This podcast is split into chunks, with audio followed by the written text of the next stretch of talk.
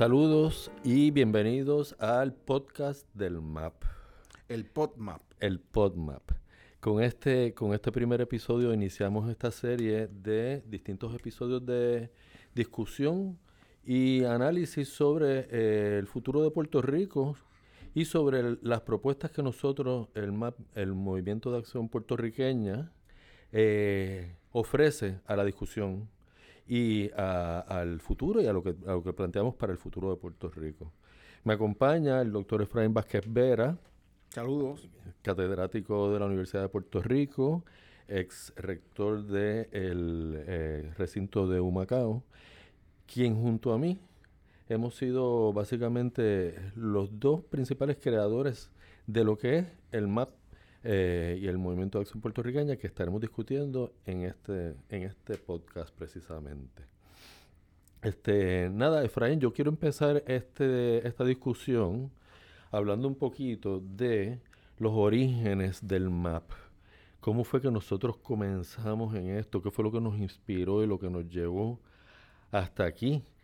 Y recuerdo que nosotros pues tenemos una amistad de muchos años y llevamos muchos años discutiendo el país nuestro, Puerto Rico, su circunstancia colonial, qué hacer, cómo movernos, qué inventarnos, cómo, cómo tratar de aportar de alguna manera a salir de este, de este tranque que tiene a todos los puertorriqueños ahogados. Perdóname, Juan, eso, eso son preguntas y discusiones en las cuales nosotros no somos los únicos. Mm, por Yo creo que hay, en Puerto Rico hay miles y miles de personas que se hacen esas mismas preguntas, esos mismos planteamientos, qué hacer, cómo salir de esto, ¿verdad?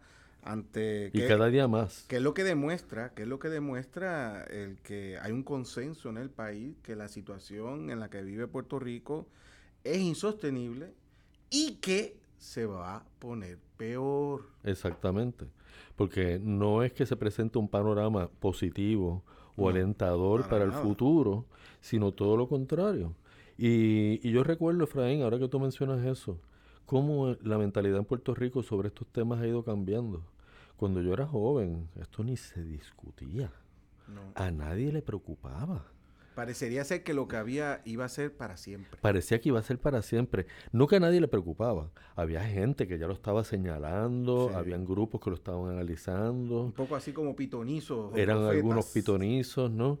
Eh, pero, pero que era una preocupación de la sociedad en general como lo es hoy, hoy en día. Eso no ocurría.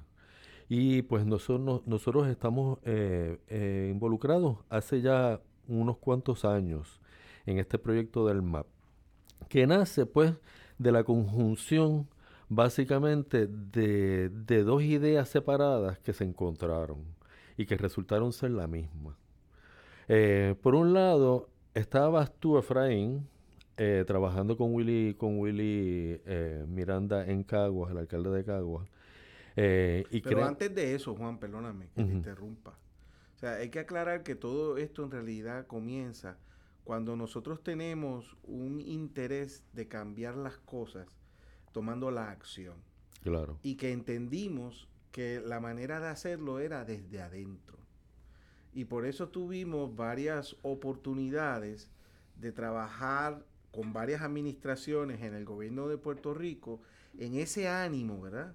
De querer cambiar las cosas desde adentro. Claro, y ahí Eso fue, lo primero. Claro, ahí nos conocimos, en ese ambiente nos conocimos. Ahí fue que nos conocimos tú y yo y que además, eh, claro, porque tú sabes, preocupados por cambiar las cosas, pues obviamente la gente se encuentra. Pero lo que es bien importante es que si igual trabajamos juntos, nos conocimos ahí, ambos llegamos a la misma conclusión. Que esa conclusión, Juan, ¿cuál fue?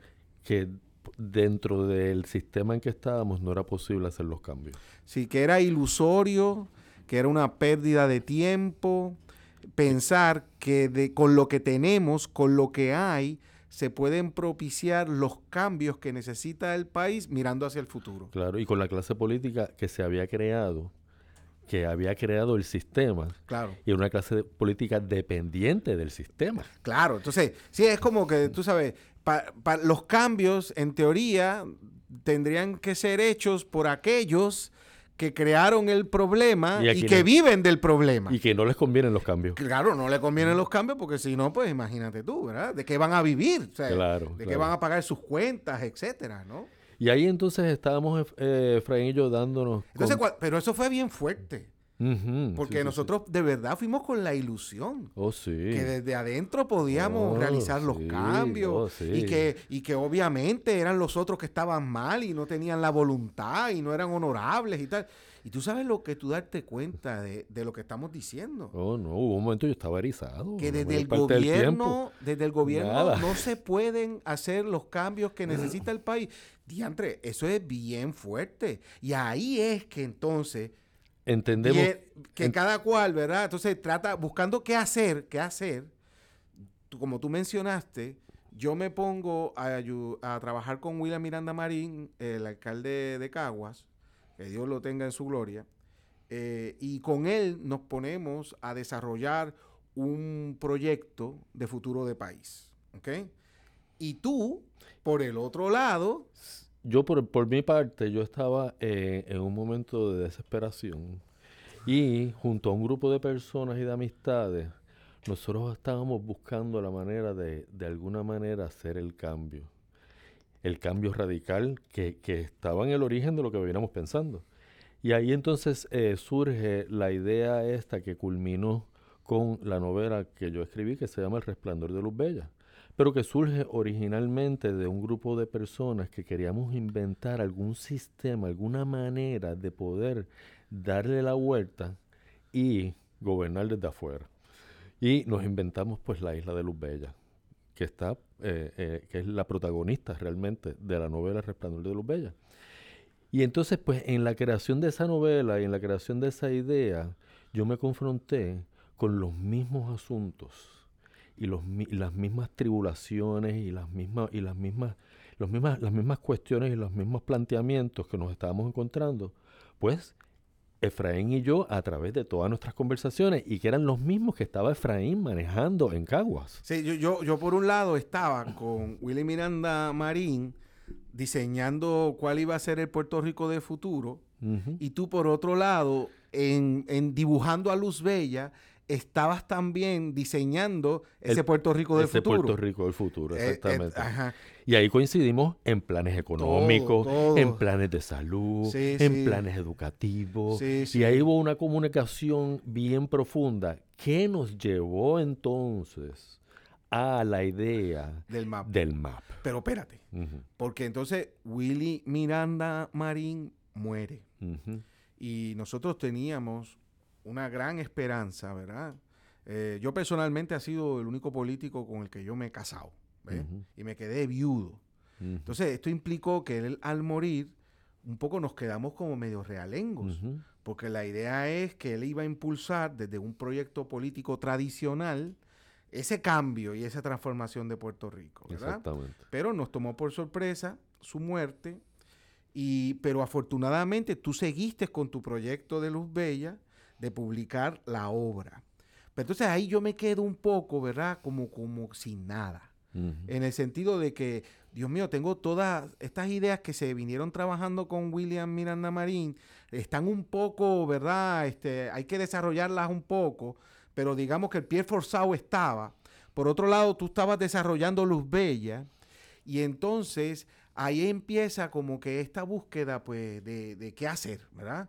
Qué hacer algo más concreto, más allá después de la novela, y qué hacer con las ideas que se habían comenzado eh, a plantearse con William Miranda Mari. Entonces, ahí, en esa búsqueda de, qué hacer, y, la pregunta que yo me hacía era, caramba, pero es que será que los puertorriqueños somos los más desgraciados de este planeta. Que no les ha pasado esto a más nadie en el mundo. Que no le ha pasado una situación como esta y que y que no se pueden, ¿verdad? Que no hay una metodología donde uno pueda fomentar este cambio, etcétera, ¿verdad?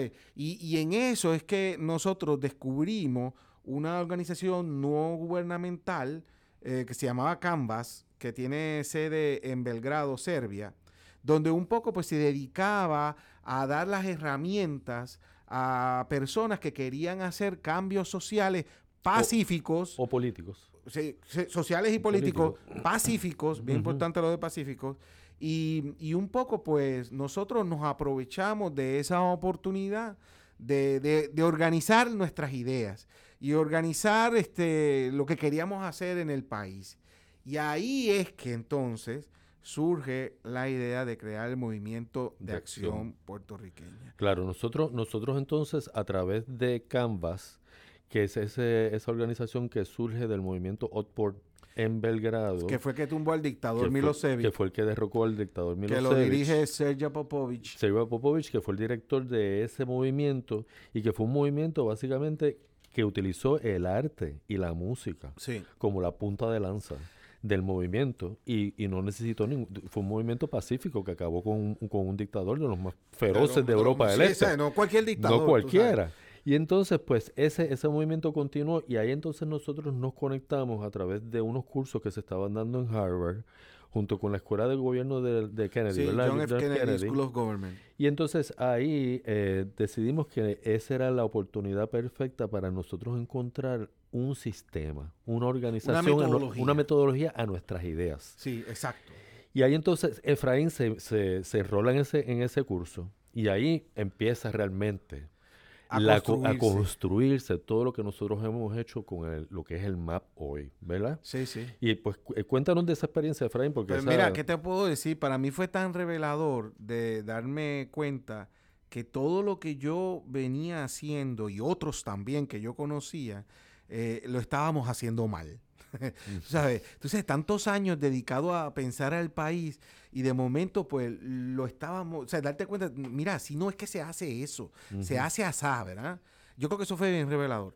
Eh, y yo recuerdo el primer día que estaba con este señor Sergio Popovich, un tipo extremadamente buena gente y comprensivo y todo, y él me hizo una pregunta que se supone yo hubiese podido contestar en 10 segundos. En 10 segundos. Entonces, y claro, él me la hace porque él sabe, ¿ves? Él sabe que este es el problema, ¿no? este, y él me preguntó, oye, Efraín, eh, yo quiero que tú te imagines eh, qué es eh, lo que tú quieres para tu país, ¿verdad? Y yo no entendía bien la pregunta. Entonces él me explicó que me imaginara una, la montaña Everest, ¿verdad? Y que arriba en la punta era ese objetivo, el gran objetivo, la gran meta que yo quería para Puerto Rico. Entonces, eh, yo me quedé pensando en cuál debía ser la contestación. Y, me chocó el que yo no pudiera contestar eso de inmediato. Porque rápido pensé, bueno, pues yo quiero la soberanía, ¿verdad?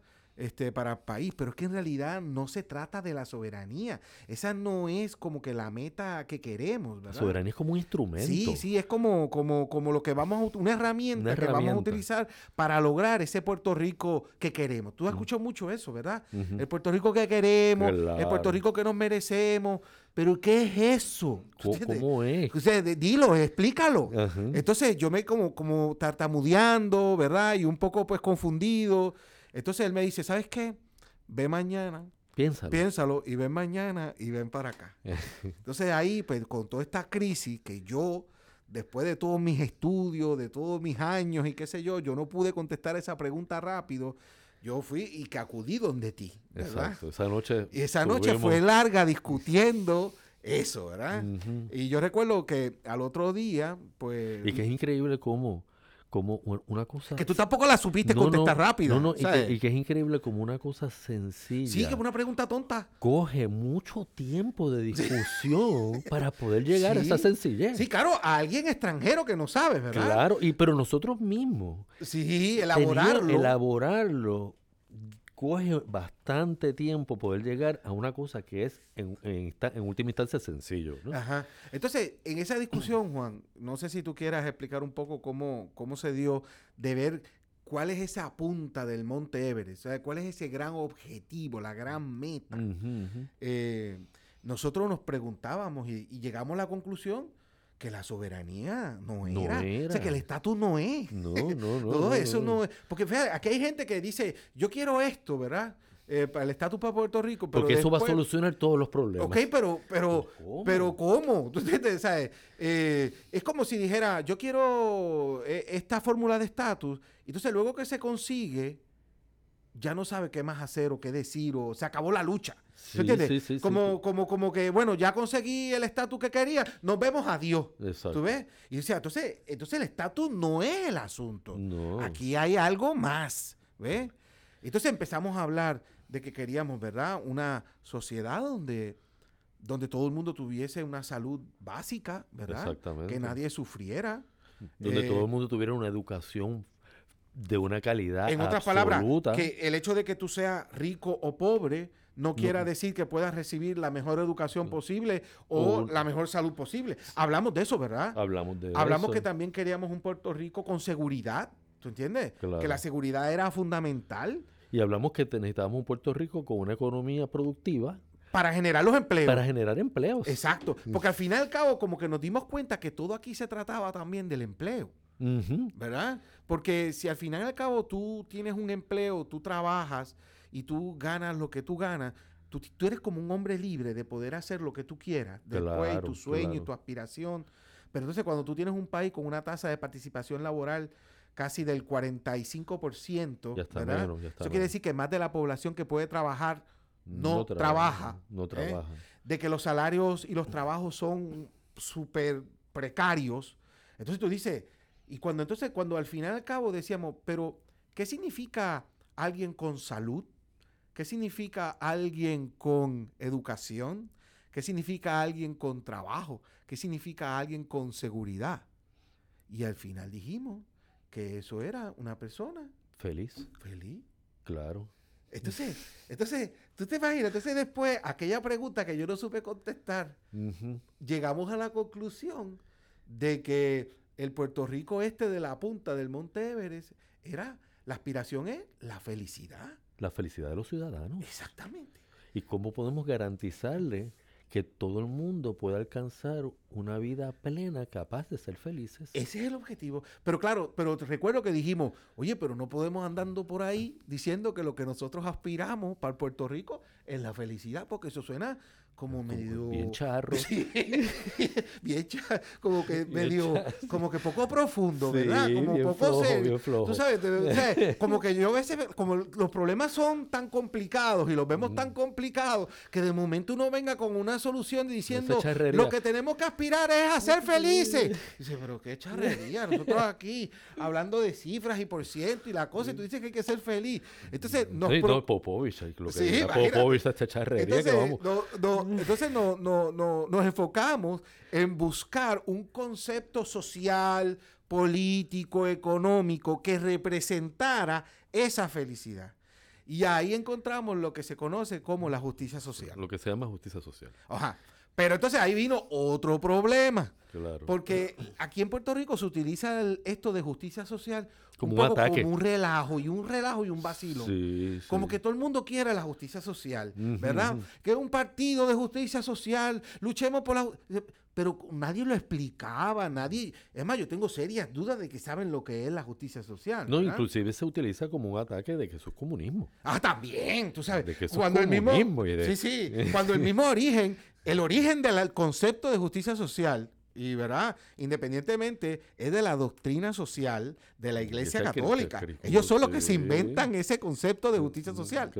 Pero luego se ha transformado en un concepto de carácter político y social y económico que básicamente se convierte esto de la justicia social en esa punta. Ahora, Juan, nos dimos cuenta que ese era el concepto, pero que teníamos que explicar qué era la justicia social. porque, si no íbamos a aparecer como todos los demás, ¿verdad? Juan, ¿qué es la justicia social? La justicia social es básicamente que al momento de tú entrar a la vida adulta, es decir, cuando tú vas a hacer a tu vida adulta profesional o tu vida productiva, todos los ciudadanos estén en la misma línea. Es decir, que todos puedan gozar de una salud de excelencia. Que todos tengan acceso y tengan capacidad de una educación de primera clase, eh, eh, educación superior y universitaria. Y que todo el mundo, y que, que haya seguridad en la sociedad, y que haya una, una economía productiva hacia la cual moverse a, a trabajar y a tener empleos. Pero que todo el mundo, es como si fuera una carrera y todo el mundo pudiera empezar en la misma línea. En la misma línea. En la misma línea. Que eso no es igualdad y eso no es que todo el mundo va a ser igual. Y eso no es comunismo, un sistema anticapitalista. Porque cada cual aspira a diferentes cosas. Claro, claro. Es, es decir, Juan, justicia social es crear las condiciones mínimas que tú mencionado cuáles son los aspectos, educación, salud, seguridad, empleo, las condiciones mínimas para que cada ser humano, independientemente del Estado, pueda desarrollarse plenamente como él quiere. Claro. Eso es justicia social. Claro, exactamente. Y que tiene la capacidad de incurrir en la actividad que, él desee. Exacto. Pero tiene, pero es una persona sana, una persona que está segura, es una persona educada. Lo que va a darle las herramientas para poder llegar a donde quiera llegar. Claro. Y, no solamente eso, Fray, míralo desde el otro lado de la línea esa. Míralo desde el lado de allá, que es la sociedad capitalista que quiere ser productiva y quiere crecer económicamente mirando a los que vienen entrando a ser los que son los miembros de esa sociedad que van a trabajar en esa, en esa sociedad capitalista que quiere crecer. Tú quieres tener gente que venga por ahí saludable. Sí. Que tú no tengas que estar fajado tratando de, mantenerles la salud porque tiene una salud endeble tus empleados que no te pueden rendir que sean lo que necesitan. Que sean gente educada, que tú necesitas gente educada que te trabajen para ti, que tengan unos estándares y unos niveles humanos y educativos altos que sean gente segura, es decir, que tengan seguridad en, el, en, el, diario, en su vida diaria, que la, que la sociedad no está amenazada por nada. Y esa gente, y, y, los empleadores, los que proveen el empleo, quieren esos elementos también para crecer, ¿no? Para que la sociedad crezca. Entonces, al final, esa punta, o cuál era la aspiración, ¿tú sabes lo que es? Que de momento de tantos años darnos cuenta que lo que nosotros aspiramos para el país es un país de justicia social. Fíjate que por aquí no aparece en ningún lado el tema del estatus. No, no, no. Eso no está presente porque realmente no. Mm, Pero una vez contestamos esa pregunta, nos hicieron otra pregunta. Es como la trampa que sigue, ¿verdad? Y dice. No, no, la contestamos a Sergio y Sergio dijo. Popovich dijo. Muy, bien, muy bien. Muy bien. Ahora contéstame esta. Sergio Popovich dijo, ahora contéstame esta. ¿Qué son los obstáculos en el Puerto Rico de hoy que impide aspirar a eso? A eso.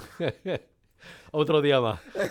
Entonces, le dijo, por favor, vengo mañana, vengo mañana, vengo, Vengo ahora, vengo ahora y te contesto esa. Tú sabes, es una pregunta lógica, normal, que todo el mundo debería saber contestar. entiendes? Todo el mundo preocupado por el futuro de este país, por el bienestar, debería saber, oye, ¿cuáles son los obstáculos que nos impiden a nosotros llegar, ahí, a esa llegar ahí, llegar ahí. ¿Tú entiendes? Entonces, pues ahí, pues Juan y yo nos pusimos a hacer la lista, pero era un lista ¿tú entiendes? Y entre todas, y nos preguntábamos, por ejemplo, qué sé yo, yo creo que de todas ellas nos dimos cuenta que el, colonialismo era el principal impedimento para lograr eso. Claro, porque se reflejaba en, todas, todas, en todas las demás cosas. Claro, en todas, las demás cosas. Entonces, por ejemplo, cuando tú hablas de una economía productiva, ¿verdad? Que estábamos hablando de la economía productiva. Entonces tú decías, oye, pero ¿cómo creamos una economía productiva? Entonces dijimos, un obstáculo es el régimen colonial. Por ejemplo, las leyes de comercio interestatal, eh, las leyes de cabotaje. O sea, al final era que para crear una economía productiva que genere los empleos, pues necesitábamos cambiar el tema del estatus, ¿verdad? Sí, porque eh, no, no, podemos proteger las industrias incipientes. Y, sentarnos en el mundo. Sentarnos en el mundo. Exactamente. No podemos hacer nada de eso. Pues ya sabemos que eso es un problema grave. Y es fundamental. Y que el colonialismo impide eso, ¿verdad? Mm. Entonces, con los temas, los otros temas que hablamos de salud y educación, pues nos encontramos que la relación colonial de Puerto Rico con Estados Unidos también era un impedimento, ¿verdad? Que no nos dejaba, pues, lograrlo, ¿verdad? Conclusión que dijimos, ¿verdad? Y también, y también, y también descubrimos que otro impedimento que también es colonialismo eran los, los, los, intereses de los Estados Unidos creados en Puerto Rico a través de todo este siglo de relación. Y esa, esa relación y esos intereses creados de Estados Unidos por en Puerto Rico. como por ejemplo los intereses militares. Exactamente. Los intereses comerciales. También. Y todo ese tipo de intereses, ¿cómo íbamos a tener? Que eran impedimentos, continuaban siendo impedimentos para nosotros crear una economía que es la que nos permita pagar las cuentas. Bueno, pues entonces fuimos donde Sergio y le contestamos eso, que al final se resume en una sola palabra, la condición colonial. Ese es el gran impedimento para lograr nuestro gran objetivo, que es un Puerto Rico de justicia social. Entonces, y él nos hizo la tercera pregunta. ¿Cómo eliminamos esos impedimentos? Obviamente que los obstáculos, ¿no? el, obstáculo del colonialismo, ¿verdad? O sea, obviamente, ¿verdad? Que, el más, este que el más bien nos los presentó como si fueran unas columnas. No, no, el colonialismo estaba arriba. El colonialismo está arriba. Sostenido. Sostenido por estas columnas, ¿verdad? Que son las que hemos hablado, ¿no? Sí, los intereses económicos, los, intereses militares, el partidismo colonial, la discusión colonial, etcétera. Entonces, él nos dice, ahora, ¿cómo tú eliminas ese obstáculo? ¿Verdad? Entonces, entonces el instinto natural que dice, pues nos gustaría coger un marrón y romper esas columnas. Y él dice, muy bien, lo que pasa es que si le das con un marrón a esas columnas, esas columnas se hacen más fuertes. Se, endurecen. Y lo que es el impedimento no te lo va a dejar. Entonces, y ahí es que nos explica que al contrario, esas columnas las tenemos que debilitar. Y debilitándolas, llevándolas a nuestro lado. Hay que tirarlas, a, alarlas hacia nuestro lado. Hacerlas cómplices de un proyecto para lograr un Puerto Rico de justicia social. Claro. O sea, en vez de ir en contra de esas columnas. Usarlas como trampolín casi para empujar exactamente, lo nuestro. Exactamente. Y, y básicamente esto vino a dar la forma a una estrategia, ¿verdad? Para lograr ese gran objetivo que queremos a través de la descolonización y la soberanía. Claro. Y nace el MAP. Y ahí es que nace el Movimiento de Acción Puertorriqueña. Exactamente. El MAP hoy está compuesto en su... O sea, hay que entender una cosa, Juan, y hay que explicar la diferencia entre un movimiento político a un partido político. Claro, eso, eso es crucial aquí. Sí, porque los esto no es un movimiento, esto no es un partido político. O sea, los partidos políticos son los que van a elecciones, quieren que les voten, quieren ganar, quieren, ocupar, el poder. el poder, bueno, el cuasi poder colonial puertorriqueño, ¿verdad? Este, en cambio, los movimientos políticos o asociaciones políticas, que es lo que es el MAP, eh, lo que pretenden es influir en el poder político.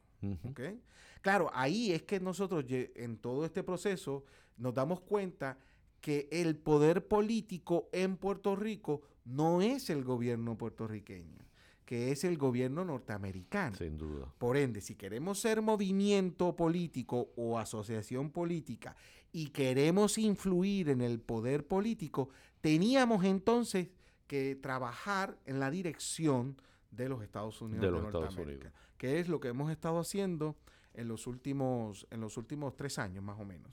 Claro, pero, pero antes de que, de que cerremos este primer capítulo, que ha estado súper bueno, eh, de este podcast, quiero, quiero que recordemos también que eh, en la medida en que el, proyecto nuestro eh, fue cogiendo forma y nosotros fuimos buscando la manera de llegar a eso que queríamos que era justicia social, fuimos creando lo que, se, lo que es la base del MAP, que es un documento que se llama el documento de lo, que es la regeneración puertorriqueña.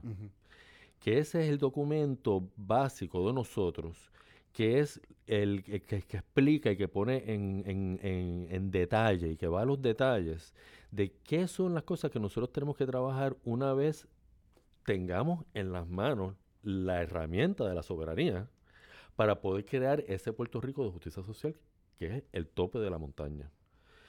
Y ese, y ese, y ese documento de regeneración puertorriqueña va a ser un, elemento bien importante en este podcast, porque vamos a estarlo discutiendo en los próximos, eh, en los, próximos programas de este, de este podcast que estamos empezando, y vamos a entrar a fondo en cada uno de ellos para que los que nos escuchan y los puertorriqueños que están interesados en esto, que deberían ser todos, eh, tengan una idea más clara y más, y más concreta y más detallada de cuáles son las cosas que nosotros, con una herramienta como la soberanía en las manos, podemos lograr y podemos alcanzar para buscar ese Puerto Rico que nosotros de verdad queremos. Para terminar, Juan, es importante que ese documento de la regeneración puertorriqueña lo pueden leer en la página que tenemos del MAP, que es el mappr.com. Ahí esa es nuestra, nuestra página digital y ahí está ese documento. Igual en, las redes sociales, en Twitter, ¿verdad? En Twitter Instagram nos consigo, En, todos nos consiguen. Eh, y ahí está en detalle. Nosotros entonces entraremos con más, con más sustancia a cada uno de esos puntos.